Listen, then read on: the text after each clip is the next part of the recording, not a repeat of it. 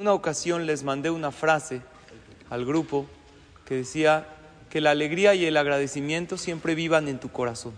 Porque es diferente estar agradecido que vivir agradecido, que vivir contento, que sea un estado natural, que la persona vive agradecido, vive contento. Claro que hay contratiempos en la vida, pero es cuestión de enfocarse en lo que sí hay. Me llegó una frase que dice, no cuentes lo que te falta, suma lo que tienes y verás cuánto te sobra. Cuando la persona hace una, un recuento de sus bendiciones, va a ver que no solamente uno tiene lo que necesita, sino que hasta le sobra a uno mucho, que Hashem nos ha dado hasta de más. Cuando nos enfocamos en eso, empezamos a estar agradecidos, a agradecer lo que tenemos, a vibrar alto y todo eso jala hacia nosotros muchas bendiciones y alegrías. Ojalá y que siempre tengamos verajá, atzlajá, éxito, alegría y todo lo mejor.